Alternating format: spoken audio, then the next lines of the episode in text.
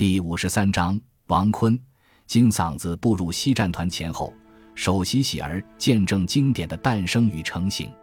王坤，著名歌唱家、歌剧表演艺术家、声乐教育家，中国歌坛民族唱法的开拓者和奠基者，中国内地流行音乐和大型音乐晚会的发起人和奠基者。一九二五年四月出生于河北唐县。一九四五年毕业于鲁迅艺术文学院戏剧音乐系，历任华北联合大学文工团演员、中央实验歌剧院演员、东方歌舞团艺委会主任、团长、中国东方演艺集团艺术顾问等职，系中国文联第四届委员、中国音协第二、三届理事、全国妇联第四届执委、中共十一大代表、第一至三届全国人大代表、第五届、六届全国政协委员。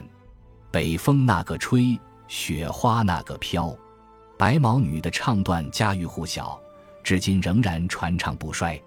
王坤是中国新歌剧的第一代演员，也是《白毛女》中喜儿的首演者。多少重量级的首长因为观看他的演出而被感动得落泪。他那天籁般的嗓音、富有民族特色的演唱风格，以及深厚的表演功底，给几代中国人留下了难以磨灭的印象。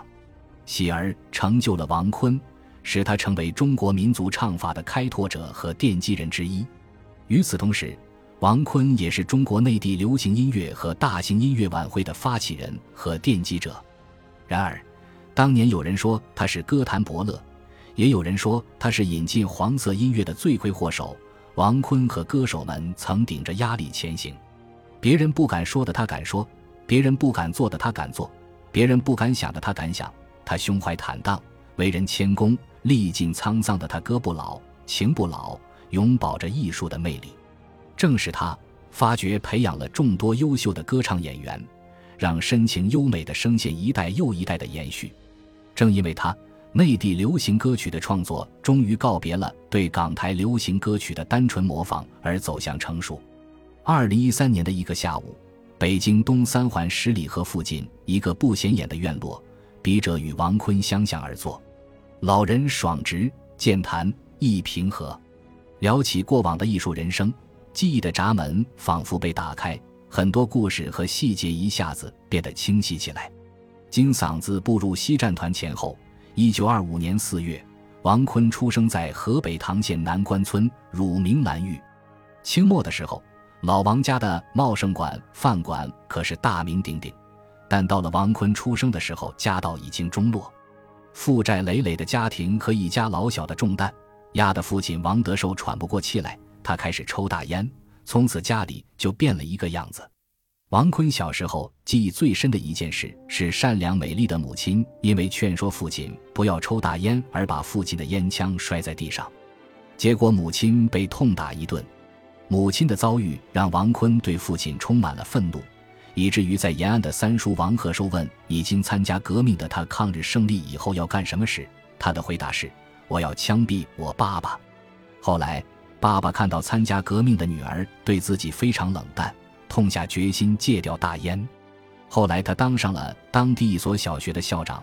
一九七一年病故，而当时的王坤和丈夫周威志身陷囹圄，未能为老人送终。五岁那年。王坤进入唐县女子小学学习，偏爱语文和音乐。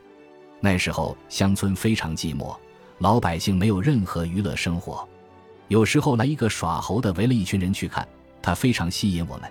然后就是唱河北梆子的，遇到什么庙会或者新年，就有富裕的人出钱请河北梆子演出，我也非常着迷。每次有唱河北梆子的戏班子到来，王坤总是最忠实的粉丝。此外，他常听妈妈唱歌。我们家很穷，我妈妈也不认字。她一边做活一边唱歌，抒发情感，唱诉说自己命运的歌。但是比起学校老师教我的，更原始一点，更自然一些。读初小到高小时，有一个从香山慈幼院毕业的老师，他教我们音乐，教了我们很多歌，我非常上心，学得特别快。所以他有的时候单独教教我，课堂上教我一听就会。简单了解了一些乐理知识，那个时候就种下了我这一生将要走什么路的种子。也要看时局，因为那个时候日本人还没有来，当我小学毕业的时候，一九三七年七七事变爆发，日本鬼子来了，我就走上另一条道路了，参加革命了。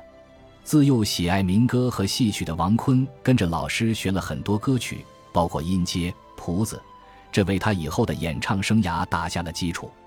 一九三七年十月，八路军解放了王坤的家乡，小小年纪的王坤就加入八路军的队伍，正式投入革命。我的家乡被八路军收复了，咱们八路军有这种传统，要播下抗日的思想。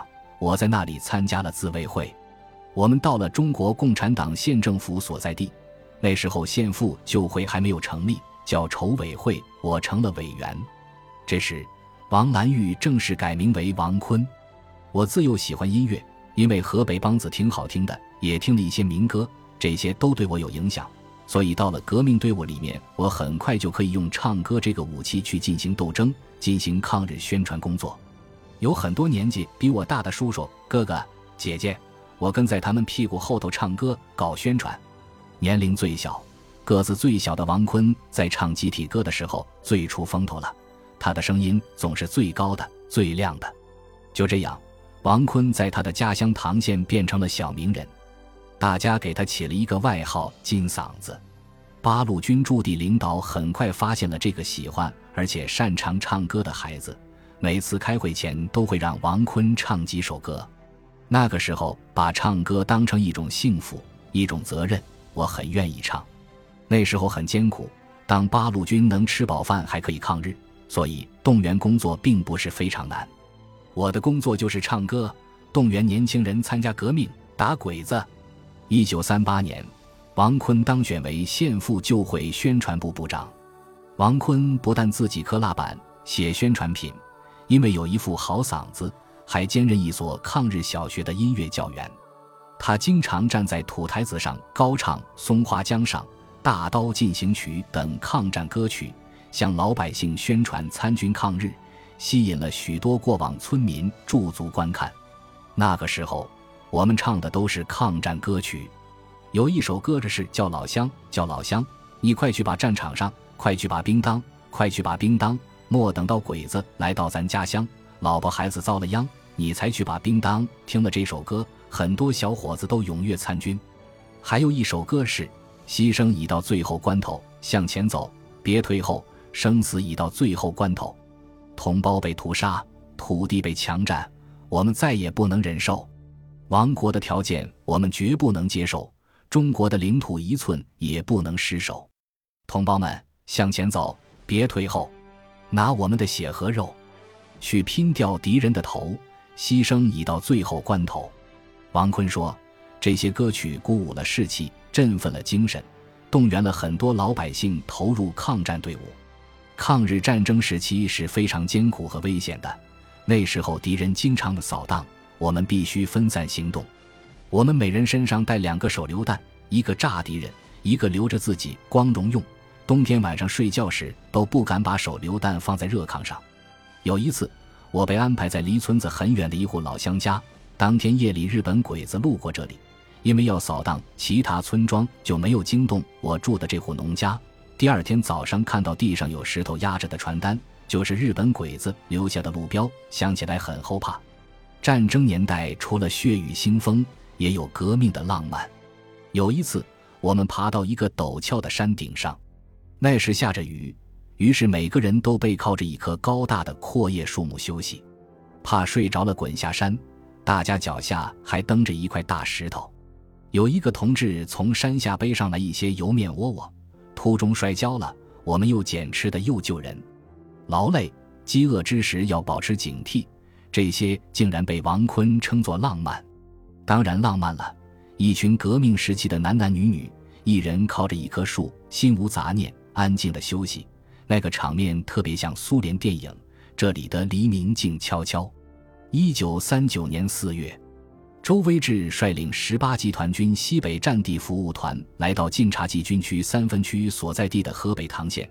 当地干部群众向他们介绍说，这里有位十四岁的女干部，有一副好嗓子，是远近闻名的金嗓子小歌手。